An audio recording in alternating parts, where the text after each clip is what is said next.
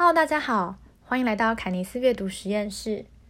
今天想跟大家分享三部有趣的动画电影和小说。之所以想分享这个主题，是因为最近刚好疫情变得比较严重，有很多时间我们都必须待在家里，这时候就蛮适合可以找一些平常比较少看的东西来看，像是科幻的动画啊，这些我觉得都还蛮有趣的。首先，第一个呢是科幻动画。叫做《明日的世界》，它的简体翻译是“精细和系”。我那时候听到还以为这是一个某个大陆的古装剧，而英文剧名呢叫做《World of Tomorrow》。这部动画只有短短的十七分钟，而且它的画风非常的简单，几乎可以说是简陋了。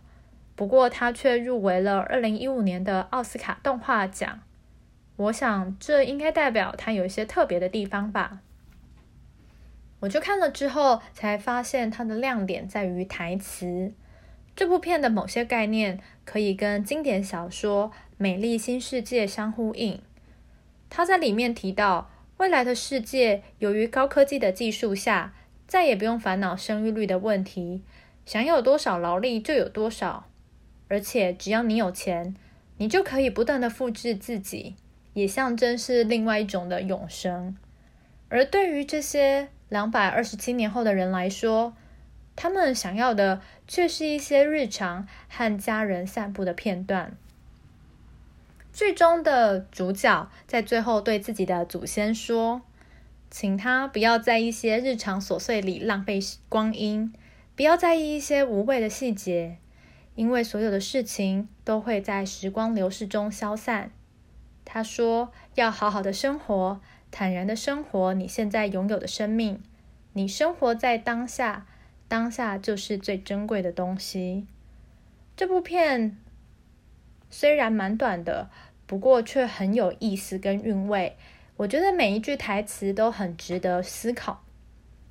第二部呢，则是科幻小说《你一生的预言》，它同时也被翻拍为电影。异星入境，Arrival。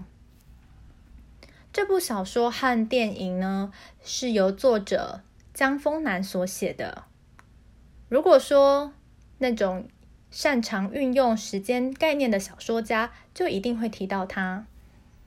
江丰南他是一位美籍的华裔作家，很特别的是，他只写中短篇的小说。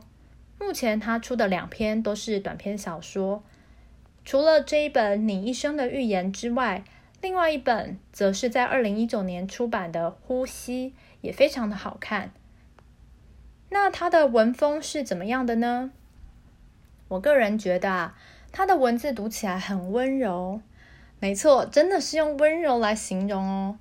虽然在书中它会讲到很多科学的概念，比如零和游戏啊、费马定理。变分定理等等，感觉非常生硬难懂的内容，但是在阅读的过程中，即使看不懂，也不会影响阅读的体验，因为比起科学的论证，会看到更多的是作者他对于人性还有哲学的诠释。在你一生的预言这篇小说的故事背景是，有一个不知名的外星人来到了地球。为了知道他们来这里的目的，美国派出了语言学家，想办法要学习他们的语言，和这些外星人沟通。那么，面对一个从来没有接触过的语言，而且他们的文字看起来就像是一个圆圈，语言学家们应该要如何破解呢？就像小朋友在学语言一样，一开始家长总是会疯狂着指着自己说。妈妈叫妈妈，让小孩知道哦，原来眼前的这个人就等于妈妈这个角色。而女主角呢，就是用这种方式，她先从自我介绍开始，然后观察对方的反应，去剖析对方的回应，然后去猜测跟印证自己的理解是否正确。过程中就是充满了一各式各样的回圈。无止境的 try and error。由于我是先看过小说再看电影，所以我大致上知道这部电影的故事走向。虽然如此，在看电影的过程中依旧感到烧脑，因为有非常多剪辑上面的一些一些特色。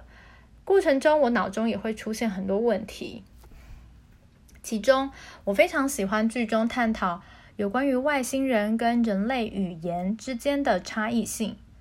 人类说话和文字之间是具有相关性的，有明显的因果关系和时间性，所以人跟人不论是在说话或是在文字上面都保有一段距离。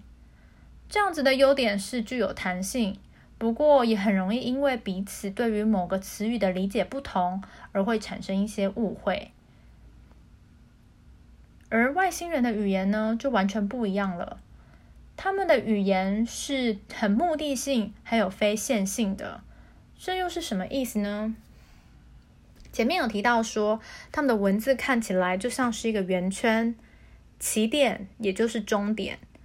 这是因为他们要能够零时差的去传递他们的讯息，同时也代表说他们并不是用语言来做沟通，而是用心电感应的方式。而文字的重点在于要去行动。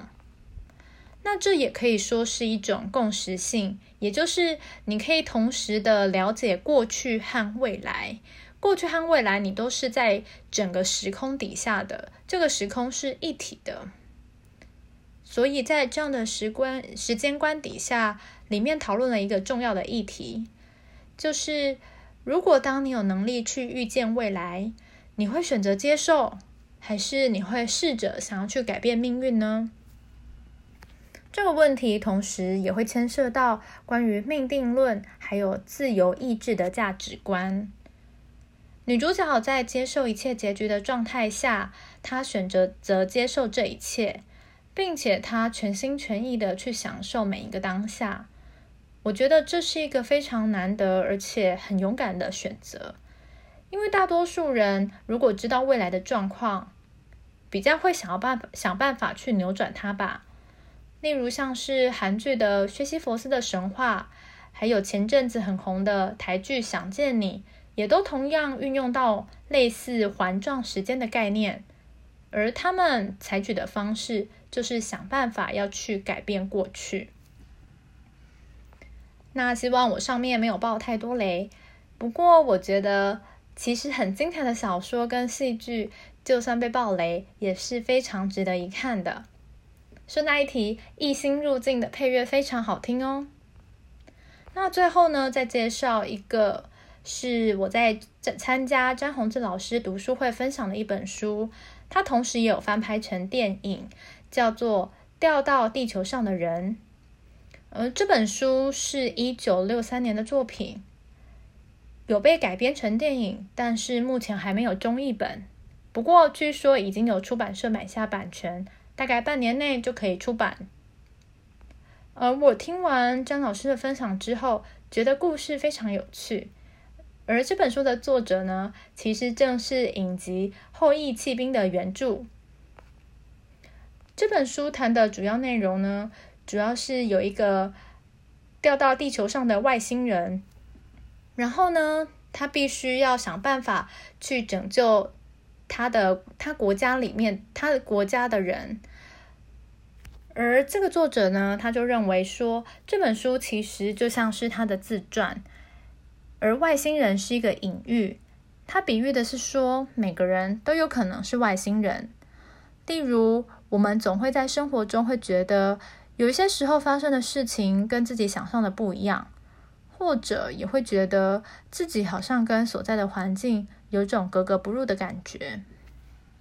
所以，每当我们换一个地点，就好像仿佛书中的主角掉到地球一样，需要经过长时间的摸索。尝试，还有去应付各种无法预料预料的不确定性。最后想问，你喜欢看科幻小说吗？你有觉得自己其实是个外星人吗？